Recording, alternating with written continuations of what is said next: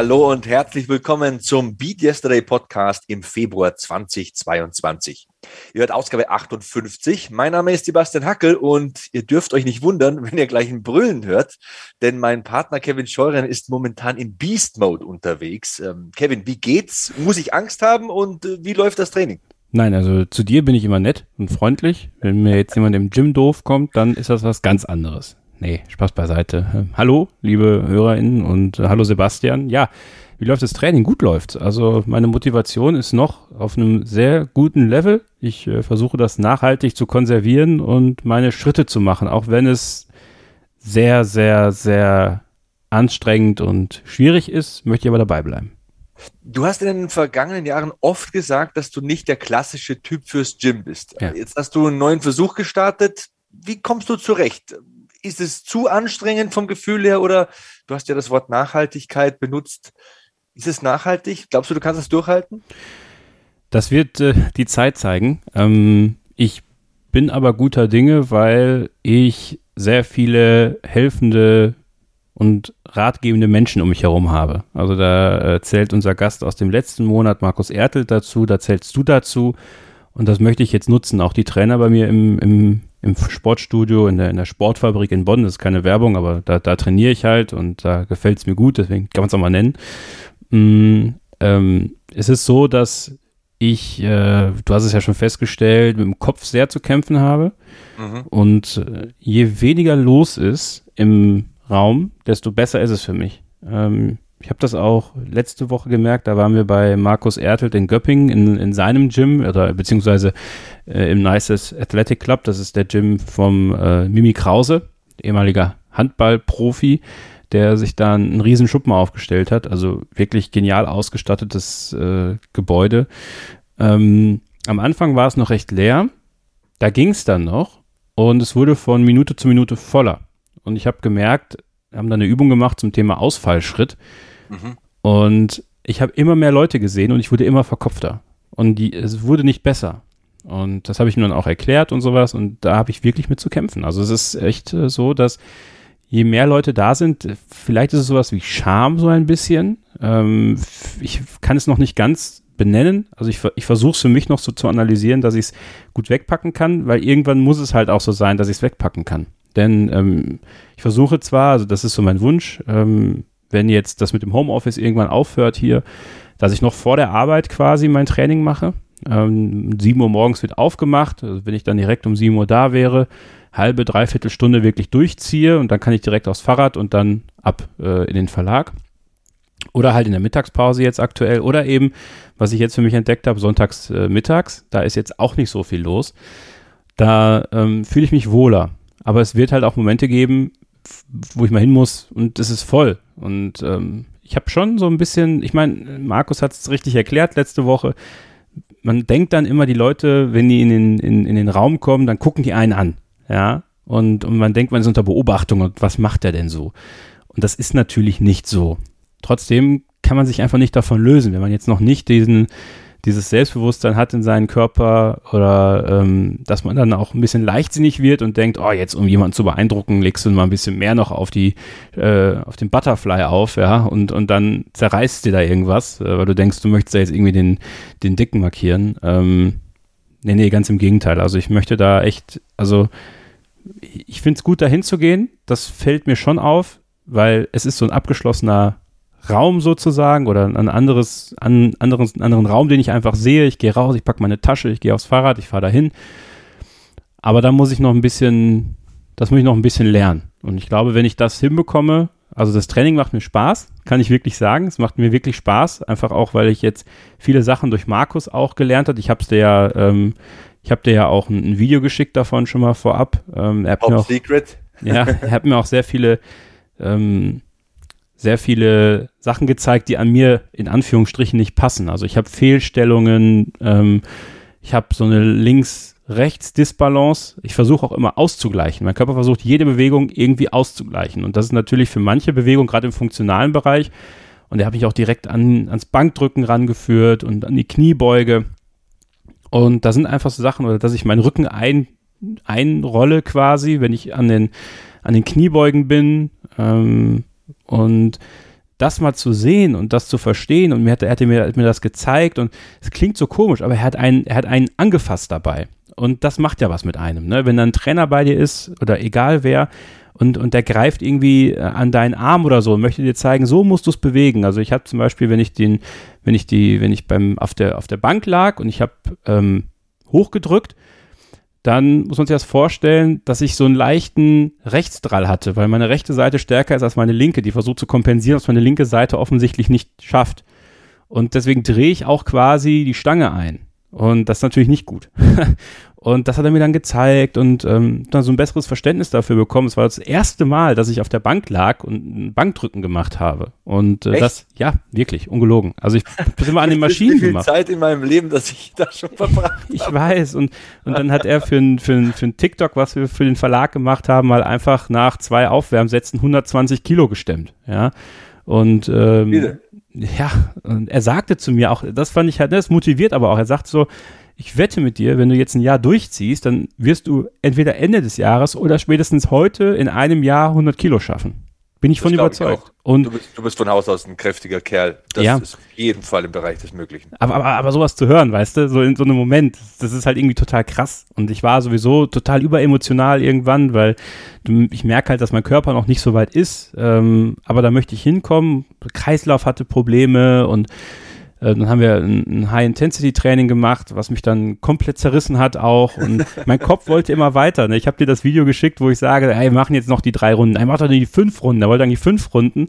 Und dann nach der nächsten Runde hat mein Körper schon wieder zugemacht. So. Und dann muss man immer so ein bisschen aufpassen, dass man nicht irgendwie, äh, dass man ähm, auf seinen Körper auch hört, ja. Also gerade wenn es um Übelkeit und sowas geht, möchte ich das auch, aber irgendwann glaube ich, dass ich da äh, die richtigen Schritte gehen kann. Er beobachtet jetzt meine Entwicklung ein bisschen weiter. Er coacht mich da sozusagen die nächsten zwölf Wochen und in zwölf Wochen, das ist dann so ein bisschen auch so eine Belastbarkeit für mich, ähm, fahren wir nochmal hin, treffen uns nochmal und dann hoffe ich, dass ich schon weitere Schritte gemacht habe. Ich versuche jetzt das, was er mir ge gesagt hat, dann auch schon einzubinden in mein eigenes Training, genau an den Sachen zu arbeiten, die wir da angegangen sind, um da einfach schon mal so ein bisschen besser zu werden und ähm, ja, den Rest hoffe ich dann in den nächsten Wochen und Monaten weiterzumachen. Ich, ich bleibe dabei, ich möchte das Maximum aus meinem Körper herausholen und ähm, ja, ich, ich, äh, ich bin guter Dinge, dass ich da auch wirklich dabei bleiben werde und es macht Spaß, das ist das Wichtigste. Ja, äh, Wahnsinn, wie verkopft du bist. Also, Ja, mach, mach die locker. Alles, jedes Mal, wenn du da hingehst, das musst du immer merken. Jedes Mal, wenn du da hingehst, gehst du besser raus, als du vorher reingegangen bist. Immer, safe. Egal, was du machst, ob es eine halbe Stunde ist oder eine Stunde, ob es Hit-Training ist oder keine Ahnung, äh, Volumentraining, egal. Das mal zum einen. Und der Weg dahin ist ja schon mal so das erste Hindernis. Und ja, früh hinzugehen ist mit Sicherheit eine gute Option für dich. Bei dir wird es ja auch manchmal abends länger, ne? Ähm, Ja. Wie The Rock immer sagt, wake up early, go to bed satisfied. Also das ist mit Sicherheit ein gutes Credo. Aber dieses Angstding, das ist nur in deinem Kopf. Das ist nur in Ich deinem weiß. Kopf. Was ist Angst? Ähm, was kann im schlimmsten Fall passieren in dem Moment, wo du dich irgendwie da bloßgestellt fühlst oder keine Ahnung, ich weiß gar nicht, wie ich das ausdrücken soll, denn ich finde es immer gut, wenn Leute ins Fitnessstudio gehen. Ich habe vor jedem Respekt, der sich quält und äh, versucht besser zu werden. Also formulier dir mal, was, was kann im schlimmsten Fall passieren? Wa- Was könnte eintreten, was dich komplett aus der Bahn werfen würde? Wahrscheinlich gibt's da gar nichts. Also und selbst wenn irgendjemand lachen würde oder so, welche Bedeutung haben diese Menschen für dein Leben? Ich sage immer, die fünf Menschen, mit denen du die meiste Zeit verbringst, strahlen die meiste Energie ab auf dein Leben und beeinflussen dich in deinem Leben auch am meisten. Du bist ungefähr so der Querschnitt der fünf Menschen, mit denen du die meiste Zeit verbringst. Bei manchen sind es vielleicht ein, zwei mehr oder manche haben zwei Jobs und treffen ein bisschen mehr Leute. Du weißt, was ich meine. Ja. Ähm, diese Menschen haben eigentlich keine Bedeutung für dein Leben, außer es ist dein Trainingspartner. Dann musst du natürlich einen geeigneten suchen. Aber ja, ähm, geh dahin, mach dein Ding. Ähm, ob du es zweimal die Woche machst oder viermal, völlig egal. Ob es eine halbe Stunde ist oder 75 Minuten, du wirst da besser rausgehen, als du vorher reingegangen bist. Das ist Beat Yesterday und ich äh, feiere das hart ab, dass du das machst. Das ist wirklich auch cool für den Podcast hier. Ähm, hast du denn an deinen Ernährungsgewohnheiten geschraubt? Also isst du jetzt nach Plan mit Markus oder kaufst du irgendwie bewusster ein? Hat er dir Ratschläge gegeben? Ja, also ich, ich kaufe eh sehr bewusst ein. Ne? Also ich ernähre mich ja grundsätzlich vegetarisch, vegan. Also von daher achte ich da schon auch drauf, äh, viel Gemüse zu essen und, und da generell mal so ein bisschen, bisschen auf diesen, diesen Haushalt zu achten. Ähm, was ich jetzt mache, ist ab heute tatsächlich auch äh, Kalorien zählen. Also um zu gucken, was geht rein, äh, weil er ja auch davon gesprochen hat, dass einfach vieles, was unbewusst reingeht, quasi ähm, mhm. den, den äh, den, den Ausschlag gibt für, für eine Fehlernährung, würde ich es jetzt nicht nennen, aber ähm, für eine. Für Kalorienüberschuss einfach, ne, der genau, nicht sein muss. Genau. Und ähm, ja, den Cola-Konsum dämme ich jetzt ein. Also es gibt nur noch Cola am Wochenende. Ja, also und dann aber bewusst mit einem schönen, mit, mit, mit Eiswürfeln und dann wirklich ein Glas Cola am Wochenende. Und ansonsten versuche ich viel Wasser zu trinken, viel Tee zu trinken. Äh, auf Kaffee kann ich nicht verzichten, aber da lasse ich dann sowieso schon seit längerer Zeit jetzt aber auch den Zucker weg. Und ähm, ja, versuche da einfach auch äh, über die Ernährung jetzt da meinen meinen Beitrag zu leisten, weil äh, was halt klar ist, ähm, wenn du nicht mehr verbrennst, als du aufnimmst, dann funktioniert es halt nicht. Ja, und ähm, das war halt die gute Zeit vor zwei Jahren, als wir noch regelmäßig Fußball gespielt haben. Da bist du halt wirklich zweimal, dreimal die Woche, manchmal noch am Wochenende, äh, wenn wir auf kleinen Turnieren gespielt haben, da warst du halt immer irgendwie in Bewegung. Ne? Das, das merkst du halt schon. Da habe ich wirklich viel verbrannt auch. Und ähm, jetzt habe ich halt, ich vers versuche jetzt wieder mehr laufen zu gehen, tatsächlich nochmal mehr, obwohl ich einfach nicht, ich mag es nicht. Ich finde es einfach langweilig. Aber ähm, ja, ich, ich versuche mich da weiter ranzutasten und äh, versuche da jetzt meine Kalorien so ein bisschen im Auge zu behalten. Ähm, Markus hat mir dann noch äh, empfohlen, halt auch Eiweißshakes zu mir zu nehmen, äh, einfach äh, zur Unterstützung ähm, der, des, des, des, des Muskelaufbaus. Ja, und deswegen versuche ich da jetzt auch, auch langsame Schritte zu machen, weil ähm, ich weiß, dass, also kenne ich von mir selbst, ich weiß nicht, ob ihr das auch kennt, äh, wenn man jetzt irgendwie alles von 100 auf 0 drückt, dann funktioniert es nicht so sehr. Also ich versuche mich da langsam ranzutasten, meine Gewohnheiten zu verändern. Das braucht ja ein paar Wochen, bis man auch Muster verändert hat oder Monate. Aber ähm, ja, auch das versuche ich mit Markus Hilfe und äh, ja, auch dem eigenen Antrieb da mehr über mich zu lernen, äh, hinzubekommen. Ja, zum Thema Kaffee kann ich auch ein paar Worte sagen. Also alles, was unter fünf Tassen ist, ist okay. Vor allem, wenn du den Zucker weglässt, ist eh schon mal gut. Wenn du Milch dazu trinkst, vielleicht fettarme Milch ähm, nehmen und nicht mehr nach 18 Uhr Kaffee trinken. Das beeinflusst dann dein Schlafmuster dementsprechend schlecht. Ähm, ja, ähm, wie gesagt, ich habe ja auch meine Trainerausbildung gemacht und ich hampel ja auch schon ein paar Jahrzehnte rum. Wenn irgendwas ist, jederzeit schreiben, Kevin. Ja. Ich feiere es wirklich hart. Ich sag's nochmal, dass du das machst. Ich finde es super. Und denk immer dran, es muss dir Spaß machen. Bevor es zu viel ist oder zu wenig ist, immer so eine Mitte treffen, die nachhaltig ist und die dir Spaß macht. Wechsel auch mal so die Übungen, so dass die dir Bock machen und dass du das Gefühl hast, hey, das ist geil, da habe ich jetzt einen guten Pump und das, das macht mir Spaß. Das ist immer, glaube ich, so ein, Key Point, so ein Schlüssel zum Erfolg. Nachhaltigkeit und Nachhaltigkeit geht früher oder später auch irgendwann mal über das Konzept Spaß. Macht mir das Spaß? Habe ich Freude, wenn ich da dreimal in der Woche stehe? Ähm, ja, habe ich da Laune, habe ich da Bock bei und kann ich mir das längerfristig vorstellen? Sehr, sehr cool. Also das werden wir auf jeden Fall weiter beobachten und da werden wir lauschen, die HörerInnen und äh, ich, was du da so erzählst in den nächsten Monaten. Ich möchte auch ein bisschen wieder fleißiger werden. Also jetzt die ersten beiden Februarwochen hatte ich wirklich einen sehr, sehr vollen Terminkalender. Also wenn ich dreimal in der Woche Sport mache und äh, ich da schauen muss, dass ich das irgendwie unterbekomme, dann ist das bei mir schon so ein Gefühl der Unzufriedenheit und der Unausgeglichenheit.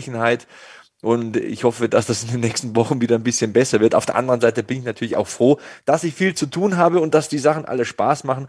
Ähm, jetzt haben wir aber auch genug um äh, über Training gesprochen. Heute geht's nicht um Bankdrücken und Bizeps Curls. Heute geht's um Yoga. Und äh, Kevin hat eine super Gesprächspartnerin eingeladen. Und zwar ist Sarah Stork zu Gast.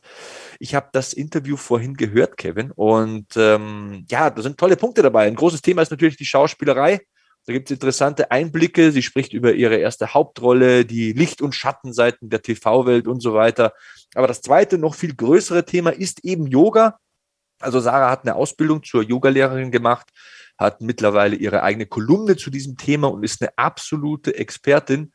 Was mir aber gut gefallen hat am Gespräch ist es, dass es nicht nur um Yoga geht. Also natürlich geht es um die Vorteile von Yoga und wie man da den Einstieg in eine Yoga-Routine finden kann und so weiter und so fort, auch wirklich explizit und lange und breit.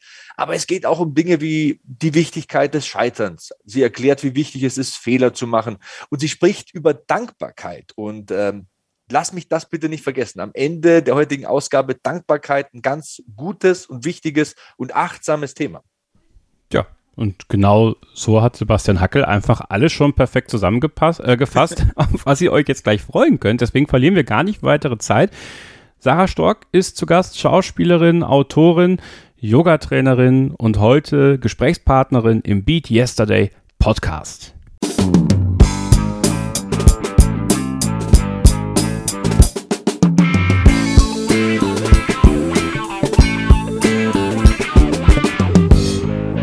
Im Beat Yesterday Podcast Ausgabe 58 kommen wir jetzt mal ein bisschen zur Ruhe und zu einem Thema, das viele von euch interessiert hat und um das wir uns heute mal kümmern wollen und zwar mit einer echten Expertin. Ich freue mich sehr, dass ich ja ein, ein, eine Frau bei mir zu Gast habe, die sich seit vielen Jahren um das Thema Yoga sehr viele Gedanken macht, ähm, sich eingelesen hat, selber ein Buch geschrieben hat, darüber sprechen wir heute noch und Kolumnistin bei der Welt ist. Ich freue mich sehr, dass die Schauspielerin Sarah Stork zu Gast ist. Hallo Sarah. Hallo, herzlichen Dank für die Einladung und ja, die schöne Anmoderation. Sehr gerne. Ich hoffe, dass das Gespräch noch weiter schön bleibt, auch für dich äh, und für alle, die zuhören, aber davon gehe ich aus. Ähm, Zumal äh, erstmal kurz zu dir, würde ich sagen. Äh, ich habe es gerade angesprochen. Ähm, du bist Schauspielerin. Als Schauspielerin kennt man dich vermutlich dann auch eher noch, ähm, außer natürlich in Yogi-Kreisen, als eben als äh, Yoga-Trainerin. Ähm, ich habe dich persönlich kennengelernt, also nicht persönlich, uns noch nie persönlich kennengelernt, aber als Schauspielerin bei Unter uns damals. Verbindet mhm. dich ja so ein bisschen auch mit dem Gast aus dem letzten Monat, Markus Ertel, der ja auch mal bei Unter uns äh, mitgemacht hat, aber eben auch dann später bei Gute Zeiten, Schlechte Zeiten. Ähm, ich hatte ihm die Frage gestellt und würde sie gerne auch mal an dich stellen. Wie bist du ganz persönlich zur Schauspielerei gekommen? Oh ja, ähm, also das ist tatsächlich so, dass ich immer schon Schauspielerin werden wollte. Das war so die erste Berufswahl, die ich irgendwie hatte. Und schon als ich irgendwie klein war, ähm, habe ich das in die Schulfreundebücher immer geschrieben bei Was will ich werden? Ähm, Schauspielerin. Und das hat sich auch nie geändert. Also ich wollte nie zwischendurch irgendwas anderes werden. Das war von Anfang an irgendwie klar. Und ja, ich habe irgendwie immer alles nachgespielt, hatte zum Glück ja auch viele Geschwister, die dann irgendwie die Nebenrollen natürlich nur übernehmen durften. Ähm, ja, zum Beispiel mit meiner jüngeren Schwester, das erzählt sie mir immer heute noch, haben wir immer im Freibad Ariel gespielt und ich war natürlich Ariel und sie musste immer Fabius sein. Ja, und dann ähm, habe ich das auch irgendwie immer weiterverfolgt und war in der Schule in der Theater AG und dachte eigentlich immer, ich möchte Theater machen. Und dann habe ich irgendwann ein Praktikum gemacht bei Filmpool. Das war damals bei Richterin Rotherz. Ich weiß nicht, ob die Zuhörer das noch kennen oder einige. Das war so eine Gerichtsshow. Und ähm, da war ich Praktikantin und ähm, eigentlich in der Produktion. Und dann war es so, dass wir einen Außendreh hatten und dann ist die Darstellerin nicht aufgetaucht. Und dann war das so, wie es kommen musste. Die hatte irgendwie meine Statur und, und dann haben sie halt gefragt, du Sarah, würdest du das machen? Du würdest uns einen Riesengefallen tun. Ähm, ja, und dann habe ich gedacht, ja, okay, mache ich. Und ähm, so habe ich dann zum ersten Mal was fürs Fernsehen gedreht und habe dann gemerkt, dass ich das total toll finde, dieses nahe und authentische und ja, habe dann irgendwie gedacht, okay, Fernsehen finde ich auch ganz cool. Und dann, ja, habe ich nach dem Abi dann äh, die Schauspielschule besucht und ja, so ganz klassisch ging das dann los. Ja, und bei dir ist denn dein schauspielerischer Weg, wenn man so auf deine Filmografie mal schaut, äh, sehr, sehr viel im Fernsehen zu finden. Du hast es gesagt, äh, hast in einer der wohl beliebtesten Telenovelas Sturm der Liebe mitgespielt und natürlich auch bei Unter uns. Wie kam das zustande? Also, dass du da diesen Weg eingeschlagen bist und äh, nicht zum Beispiel äh, Richtung Film oder Richtung Krimi oder sowas gegangen bist? Was nicht ist, kann ja noch werden. Ähm, ja, das war ehrlich gesagt so, das hat sich einfach ergeben. Ähm, ich habe die Schauspielschule beendet und dann macht man sich ja auf Agentursuche so als junge Schauspielerin. Und dann habe ich meine erste Agentin kennengelernt und die sagte mir gleich am Telefon auch, dass sie mich gerne aufnehmen möchte. Und dann habe ich aber gesagt, ach, ich würde dich gerne treffen, weil ich irgendwie dachte, ach, nur so vom Telefon. Ähm, das ging mir irgendwie zu leicht. Ich dachte, das ist schwieriger, eine Agentur zu finden. Und dann, genau, habe ich gesagt, ich würde mich gern treffen. Und dann haben wir uns auch in Potsdam getroffen und saßen schön draußen und es war irgendwie total nett. Und dann sagte sie, ja, dass ich dich gerne aufnehmen möchte, weißt du ja schon. Und ähm, Sturm der Liebe, die suchen gerade aktuell die neue Hauptrolle. Hättest du da Lust zu? Und dann habe ich gesagt, ja, klar, also warum nicht? Habe aber irgendwie gedacht, naja, ich bin gerade von der Schauspielschule, als ob ich gleich bei Sturm der Liebe die Hauptrolle bekomme. Also das war für mich so ganz fern. Und ähm, auf meiner Schauspielschule wurden wir auch eher so zur ähm, Bescheidenheit erzogen. Also es war so, ja, dann hat man mal ein Casting und dann kann man sich freuen, wenn der Caster sich an einen erinnert und vielleicht kriegt man mal eine Nebenrolle und also wirklich so ganz so tief ge, wie nennt man das? Tief, ge tief gestapelt. Gestapelt, ja. ja. Also habe ich das gar nicht so ernst genommen. Und dann hat sie gesagt, ja, du hast jetzt den Castingtermin. Und dann habe ich mich natürlich gefreut und mega gut vorbereitet. Und irgendwie meine ganze Familie hat mitgefiebert, weil die alle damals ähm, absolute Sturm der Liebe-Fans waren. Ich kannte die Serie natürlich, aber habe sie nicht geguckt eigentlich. War dann aber super gebrieft und wusste über alle Stories Bescheid, wer mit wem und warum. Und ähm, ja, hatte dann das Casting und dann echt kurze Zeit später ähm, kam dann der Anruf auch schon, dass ich die Zusage habe. Und ich habe wirklich gedacht, die haben sich vertan. Und das dachte ich auch noch die ersten Wochen, als ich gedreht habe, immer wenn ich in der Maske saß. Und ähm, was weiß ich, zwei Leute dann, einer hat geschminkt, einer hat die Haare gemacht, der Textcoach saß neben mir, hat den Text abgefragt. Und das war wie, wie so ein Traum auf einmal, der so wahr geworden ist. Und dann habe ich mal in den Spiegel geguckt und dachte mal, nee, gleich kommt einer rein und sagt, wir haben uns leider vertan, wir meinten gar nicht dich. Und konnte das ganz lange gar nicht so fassen. Und das war auch wirklich, ähm, ja, ein, eines meiner schönsten Jahre, würde ich sagen, dieses Sturmjahr. Ja. Du bist dann später äh, bei Unter uns aufgetaucht. Jetzt kann ich es ja sagen, wo du hier sitzt. Ich war als 12-, 13-Jähriger äh, furchtbar verknallt in dich. Ja, also das war, also, das war eine äh, ne tolle Zeit. Ja, ganz ehrlich. Ähm, nee, aber äh, Spaß beiseite. Ähm, als Leonie Weidenfeld äh, hast du da mitgespielt. Ähm, wo ist der Unterschied zwischen einer Telenovela und einer Daily Soap? Ähm, der Unterschied, also ich glaube, vielleicht ist der Unterschied gar nicht so groß, wenn man nicht die absolute Hauptrolle in einer Telenovela ist, weil irgendwie hat man ja doch ein bisschen diesen Druck. Also du bist dann die neue Hauptrolle, du bist irgendwie im Trailer und es geht ja klar auch um alle anderen Geschichten, aber schon grundsätzlich um die Hauptrolle. Und du musst einfach dieses Format dann so tragen. Und es geht ja auch viel um Quote. Also es war immer, ich habe am Anfang super Angst gehabt, dass meinetwegen jetzt keiner das mehr guckt, dass die Quoten runtergehen und äh, man ist ja auch super unsicher. Ähm, nur weil man die Rolle bekommen hat, heißt das ja noch lange nicht, dass diese alteingesessenen Fans einen auch gut finden.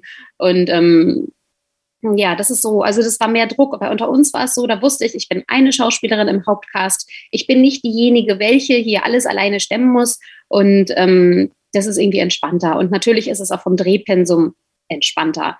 Bei Sturm der Liebe war das wirklich so, da wurde ich morgens gegen 7 oder 7.30 Uhr abgeholt, je nachdem, ob ich im Studio begonnen habe oder im Außendreh, wo die Fahrt dann natürlich länger gedauert hat. Und kam wirklich gegen 20, 20.30 Uhr erst immer nach Hause und habe wirklich durchgedreht. Also wirklich war in jedem Bild eigentlich drin. Ähm, manchmal wurde sogar die Mittagspause irgendwie gestrichen, wenn irgendwas Wichtiges war, wie eine wichtige Kostümanprobe oder ja, und bei unter uns war das wirklich viel entspannter. Da hatte ich manchmal einen Vormittag frei, manchmal ähm, nur den Vormittag und dann den Nachmittag frei, manchmal sogar einen ganzen Tag in der Woche frei. und sowas gab es bei Stunde der Liebe gar nicht. Also da war man wirklich von morgens bis abends komplett durch. Ja. Also ein echter Fulltime-Job, logischerweise. Also ich glaube, viele stellen sich unter dem Schauspielerleben auch was sehr Einfaches vor. Ähm, und äh, dabei ist es doch sehr, sehr viel Arbeit und ähm, auch sehr viele Entbehrungen. Du bist dann ähm, schwanger geworden und hast mhm. deine Rolle bei Unter uns, ähm, ja, kann man sagen, verloren? Also wie muss man sich sowas vorstellen? Hat man dann als Schauspielerin, also wird einem dann klar gesagt, okay, ja, wir tauschen die Rolle? Hättest du gerne weitergemacht damals? Weil, äh, wie gesagt, ich war persönlich ja sehr enttäuscht, als du dann nicht mehr in der Serie zu sehen warst. Mhm. Also das war so, ich bin eingestiegen und ähm, ja, das hat mich dann auch alles sehr überrascht, wie das dann so seinen Lauf genommen hat. Und da war es aber schon so, dass ähm, ja die Rolle Leonie Weidenfeld gut angekommen ist bei den Fans und ich hatte Autogrammkarten und wurde auch schon ausgestrahlt und so weiter. Und als ich das dann ähm, mitgeteilt habe der Produktion, waren diese, oh, wir möchten dich auf jeden Fall behalten und ähm, wir überlegen uns was. Ja, und dann wurde diese Geschichte sich ausgedacht, dass Leonie eine Scheinehe hat, die dann auffliegt und dass sie ins Gefängnis geht. Und dann haben wir, als ich eben noch nicht so schwanger war, schon ähm, ein paar Szenen im Gefängnis aufgenommen, die dann, wenn ich in der Babypause bin, ausgestrahlt werden sollten, was auch so gekommen ist. Und ähm, genau, dann bin ich ja in den Mutterschutz gegangen und von Dezember bis Februar, das weißt du dann vielleicht als unter uns Fan, da haben die sowieso mal eine Produktionspause und ähm, dann es weiter. Und eigentlich hatte ich auch fest geplant, dass ich dann ähm, nach der Pause Mitte Februar wieder einsteige. Und dann ist meine Tochter aber später geboren, als sie sollte. Das kann ja auch passieren. und irgendwie Ende November erst. Und ähm, ja, dann war das auf einmal so, klar, wenn man noch nie Mama war, dann kann man sich das nicht vorstellen. Ich habe mir das einfach super easy vorgestellt. So, ach, ich habe dann Au-pair-Mädchen und natürlich möchte ich gern stillen. Das mache ich in der Pause, ne, in der Garderobe. Also, und dann war es so, dass ich dachte, Mist, das geht doch alles gar nicht so. Und ähm, ja, war dann auch von meinem Mutterglück echt überwältigt. Also das kann einem keiner vorher sagen, wie das wird. Das haben viele versucht, aber man denkt immer, ja, ja, ach, ne, die können mal alle reden, bei mir ist das eh anders. Und ja, und dann war es eben so, dass ähm, meine Rolle dann eine sogenannte Schwangerschaftsvertretung eigentlich bekommen hat für die Zeit, in der ich nicht da war. Und ähm, eigentlich war der Plan, dass ich wiederkomme. Dann äh, ja, hat aber die Produktion gewechselt oder die Producerin und die Producerin, die neue, kannte natürlich mich jetzt nicht wirklich so als Menschen und ähm, die meine, meine Nachfolgerin wollte natürlich auch gerne bleiben. Und ja, dann ist es so gekommen, dass sie dann äh, geblieben ist. Hm. Genau, und ich eben nicht zurückgekommen bin.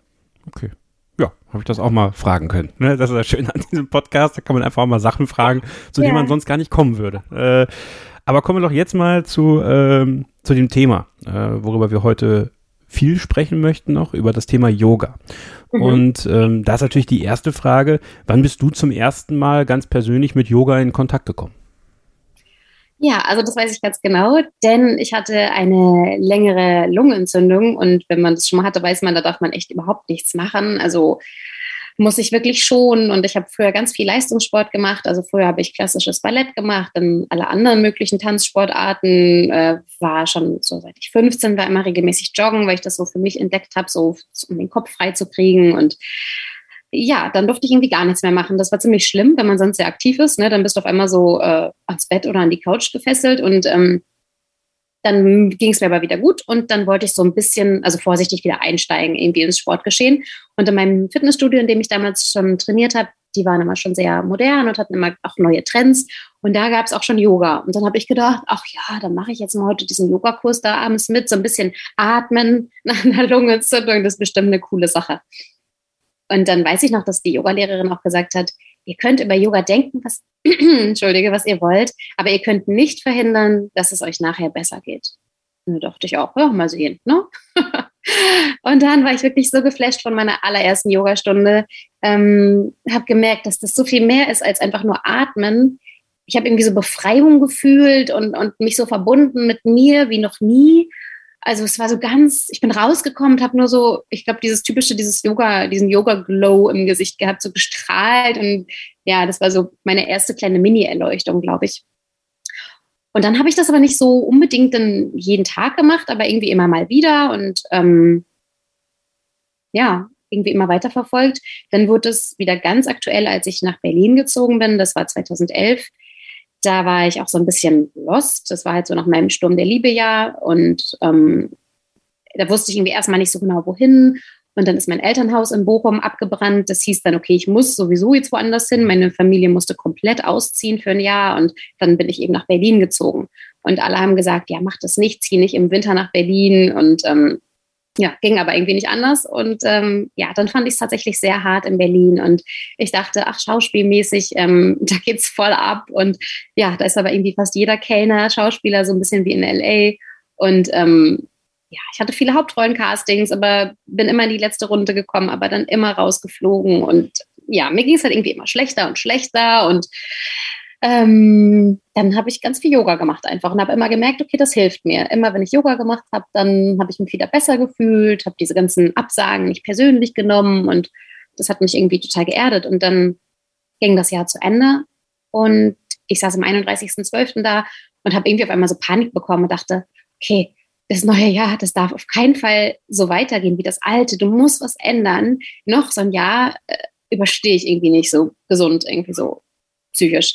Und dann äh, habe ich gedacht, ach, vielleicht eine Yogalehrerausbildung und habe gegoogelt und recherchiert und habe dann wirklich die Ausbildung gefunden, die perfekt zu meinen Bedürfnissen gepasst hat. Nämlich nicht eine Ausbildung, die über zwei Jahre geht, einmal die Woche abends irgendwie stattfindet oder so, äh, sondern eine Ausbildung, die ganz knackig so war, ein halbes Jahr lang und immer Samstag, Sonntags 10 bis 18 Uhr. Das heißt, ich konnte alle meine Sachen in der Woche weiterverfolgen, konnte zu Castings gehen und habe eben am Wochenende so die, ja, so richtig ähm, komprimiert äh, meine Yoga-Ausbildung gemacht. Und im Nachhinein war das wirklich neben meiner Tochter, sage ich immer, eines der allerbesten Dinge, die ich so gemacht habe, weil ja, mich das so bereichert hat, persönlich, aber natürlich auch beruflich. Das hat so viele neue Berufsfelder für mich geöffnet, wie jetzt zum Beispiel die Kolumne oder dass ich selbst unterrichte, ähm, dass ich hier im Podcast bei dir sitze. Ja, das hat einfach so, so eine riesige, weite Tür geöffnet, für die ich sehr, sehr, sehr dankbar bin. So. Das ist total schön zu hören. Und äh, ich finde, das ist auch ein tolles Beispiel für euch da draußen. Ich habe das ja immer mal wieder hier im Podcast erzählt mit meiner Ausbildung, die ich gemacht habe, nachdem ich mein Studium abgebrochen habe oder der Therapie, die ich angefangen habe.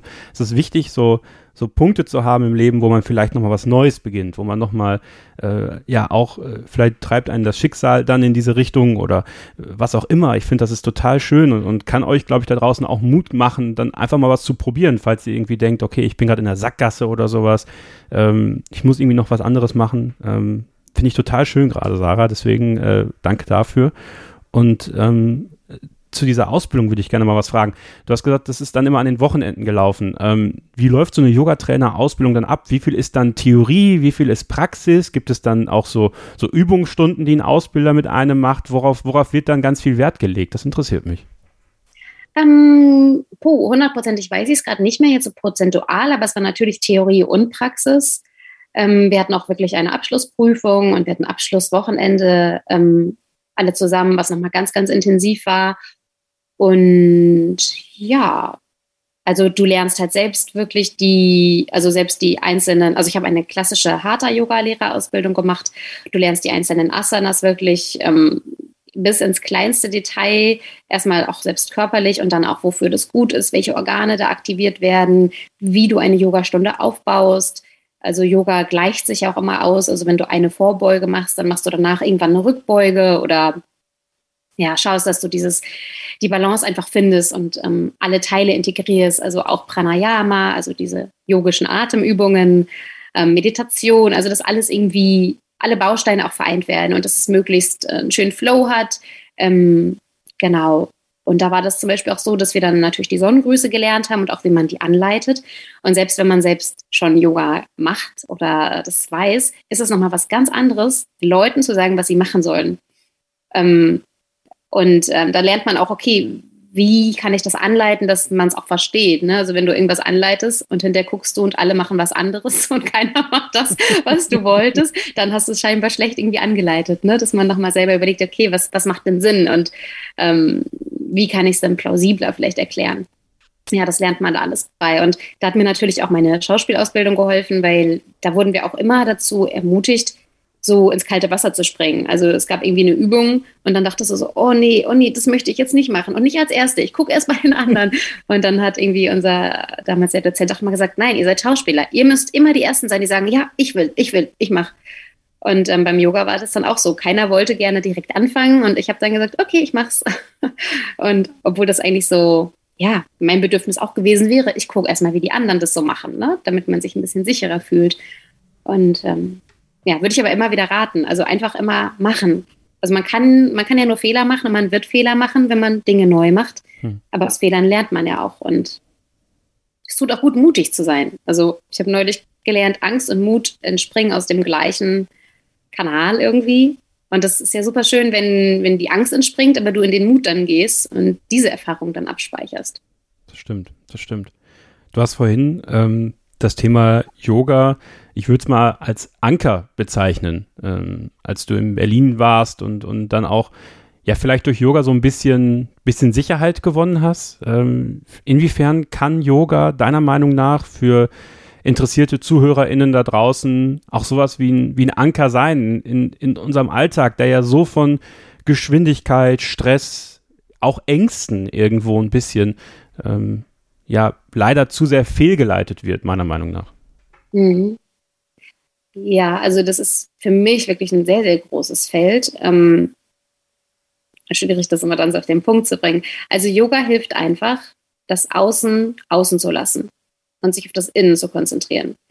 Das kann man vielleicht jetzt auch sagen in dieser ganzen Pandemiephase. Man hört die Nachrichten, man hört, man unterhält sich vielleicht mit Freunden, Nachbarn, die das auch ganz schlimm finden und reden und über schlimme Fälle reden und wie die Zahlen steigen und und dann ist man irgendwie vielleicht hinter zu Hause und, und denkt, oh Gott, ich habe Angst und macht sich Sorgen. Und wenn man dann wirklich das ganze Außen mal außen lässt und so in sich hineinhört, dann, dann merkt man, okay, aber bei mir ist doch gerade alles gut. So, ich habe keinen Corona, vielleicht auch niemand, den ich liebe, hat gerade Corona. Ich vertraue auf die Politik, dass das irgendwie gut geregelt wird. Und man merkt dann, okay, bei mir ist doch gerade alles gut. Also und das habe ich oft, weil man lässt sich so reinziehen oft in, in, in Dinge, einfach die außen sind, die mit dir selbst aber gerade gar nichts zu tun haben. Das heißt nicht, dass man nicht empathisch sein soll, ganz im Gegenteil. Ähm, das heißt nur, dass man zu viel von außen nicht in sich hineinsaugen soll, sondern, weil dann geht man verloren.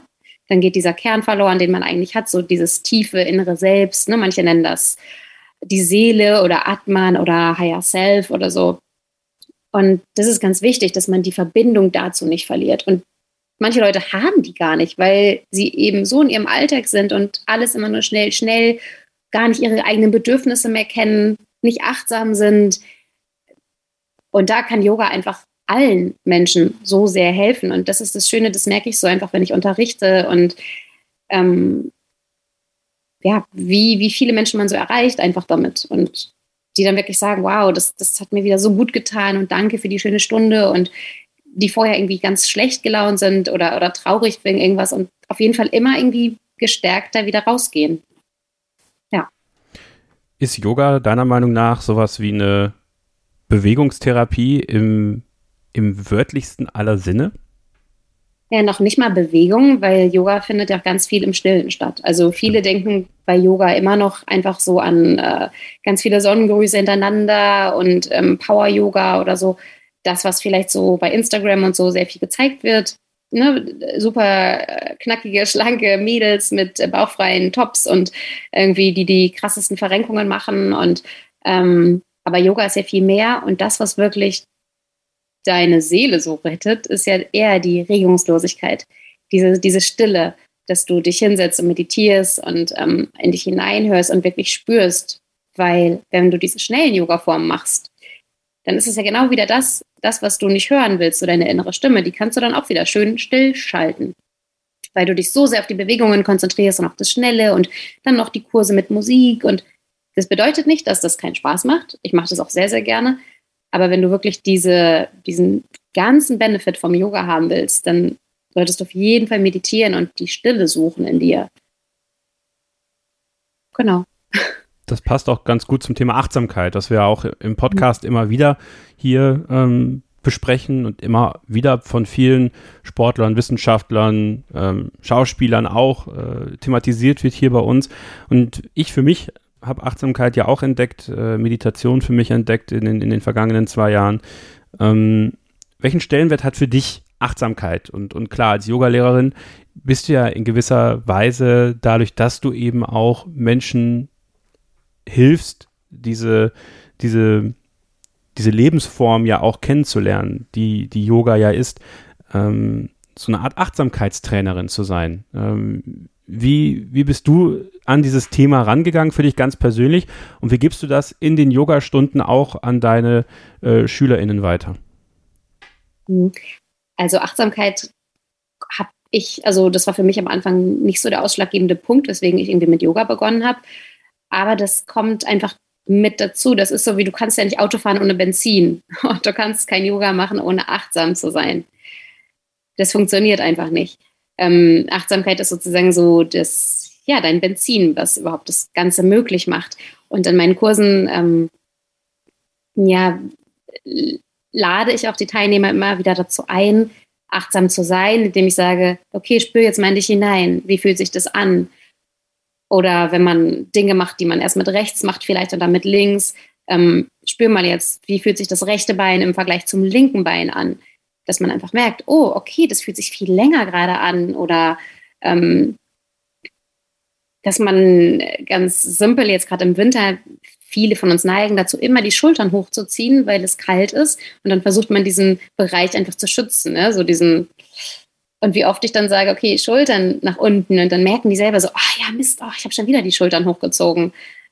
Dass man sich darüber einfach bewusst wird. Also Achtsamkeit ist ja irgendwie auch so Bewusstsein mit sich selbst, dass man überhaupt Muster erkennt. Also egal, ob das körperliche Muster sind, wie ich ziehe immer meine Schultern hoch oder ich rolle immer die Schultern nach vorne, weil ich mein, mein Anahata Chakra, also das ist der Bereich, den man beim Yoga dem Herzen zuordnet, schützen möchte, weil ich Angst habe, verletzt zu werden.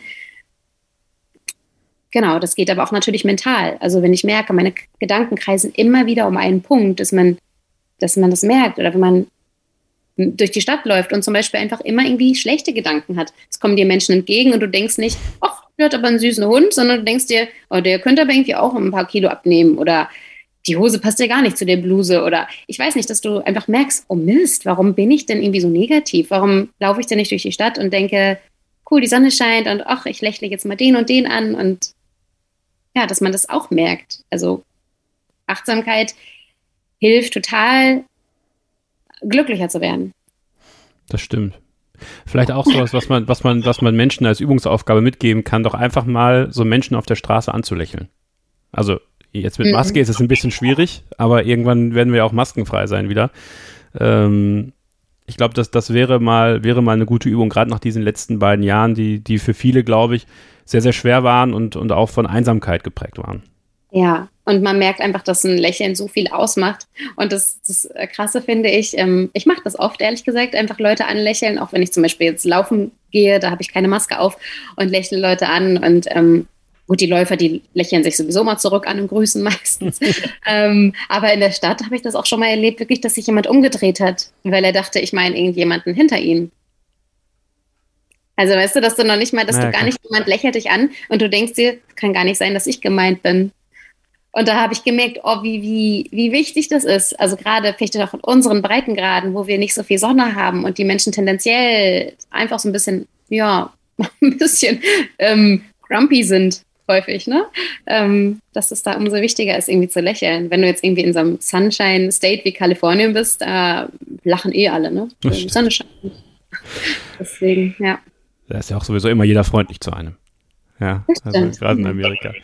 Ähm, wie baust du eine Stunde auf? Also, welche Gedanken machst du dir vor einer Stunde als, als Lehrerin? Weißt du, also, wie muss man sich das vorstellen? Die, die Gruppen, sind die bei dir eher festgelegt? Also, weißt du, wen du da vor dir hast? Machst du Kurse für Anfänger, für Fortgeschrittene, für alle? Wie, wie muss man sich das bei dir vorstellen? Mhm. Genau, also die Teilnehmer spielen natürlich eine große Rolle, weil ich kann jetzt hier den coolsten Flow planen und dann habe ich aber Anfänger, die haben noch nie irgendwie einen Sonnengruß gemacht und dann brauche ich nicht mit tausend Variationen kommen. Ne? Dann, dann keuchen die hinter alle und ich weiß, es war das letzte Mal und die werden hinterher rausgehen und sagen, nee, Yoga ist nichts für mich und das möchte ich ja vermeiden. Das heißt, die Teilnehmer sind natürlich sehr, sehr wichtig und an denen orientiere ich mich auch. Und jetzt habe ich verschiedene Kurse. Ich habe wirklich ähm, ja, relativ Anfängerkurse, dann habe ich aber auch sehr fortgeschrittene Kurse und dann schaut man natürlich, so baut man das Programm auf. Ich gucke aber auch immer, damit ich nicht so total rauskomme, weil wenn man gerade viele Kurse gibt, ähm, dann will man ja variieren und dann äh, will man nicht irgendwie das gleiche unterrichten, was man vielleicht schon die Woche vorher gemacht hat. Und dann setze ich mir immer persönlich so einen Schwerpunkt, dass ich überlege, okay, heute lege ich den Schwerpunkt auf Herzöffner oder heute ist die Körpermitte dran. Ähm, dass man einfach so einen Fokus legt und dann kann man das ja auch ganz individuell aufbauen, dass man sagt, für die Anfänger ähm, mache ich das ne, auch, sagen wir jetzt mal Körpermitte, aber natürlich nicht so ganz anstrengend oder das Boot, das ist eine Übung, die sehr für die Körpermitte ist, äh, halte ich dann nur drei Atemzüge und bei den Fortgeschrittenen lasse ich die das zwölf Atemzüge halten und baue noch eine Variante ein oder so.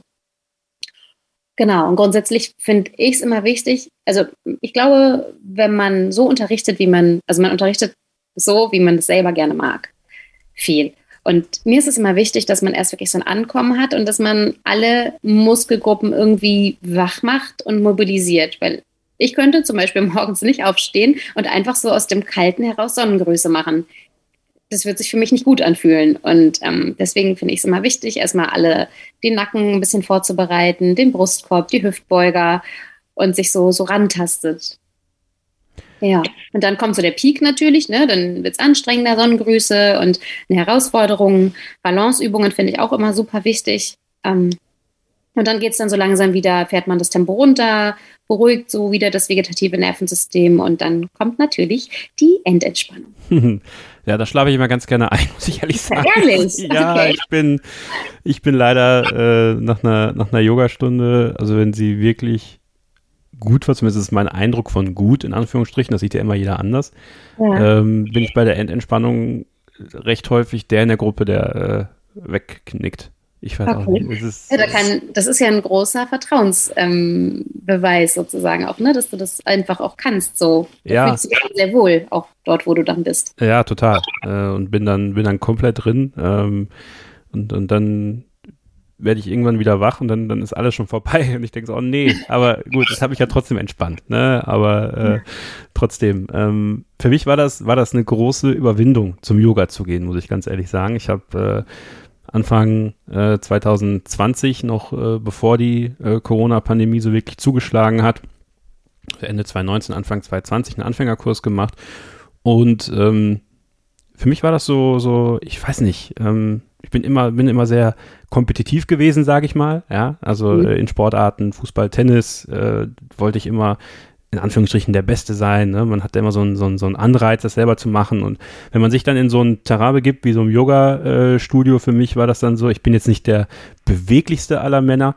Ähm, und, und generell ähm, manchmal so ein bisschen, bisschen unbeholfen oder, oder irgendwie auch so ein bisschen, schäme ich mich so ein bisschen, wenn ich mich da nicht so bewegen kann, wie es andere dann können. Und äh, da muss ich mich erstmal überwinden, das, das irgendwie hinzubekommen. Ich habe das Gefühl, so geht es ganz vielen Männern vor allem tatsächlich, äh, wenn es um das Thema Yoga geht. Und mit der Zeit wurde es dann immer besser, ich konnte mich immer mehr fallen lassen und dann eben, wie gesagt, auch dann bei der Endentspannung, äh, ja, ein, ein, einschlafen.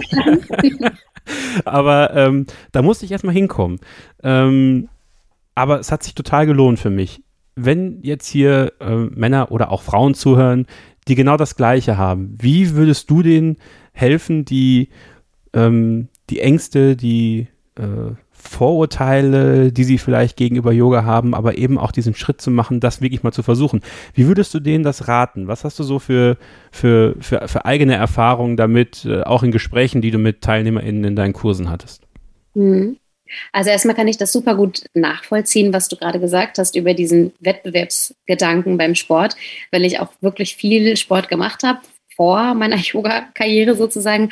Und da ging es natürlich auch immer um besser werden, gut sein, schneller werden. Und ähm, das war für mich dann völlig neu auch beim Yoga, dass das einfach so weggefallen ist. Ähm, weil wenn du gute Lehrer hast, die, die nehmen dir das auch gleich den, diesen, den Wind aus den Segeln, ja. Also mein Lieblingssatz oder einer meiner Lieblingssätze beim Yoga ist auch wirklich dieses, jeder bleibt auf seiner Matte.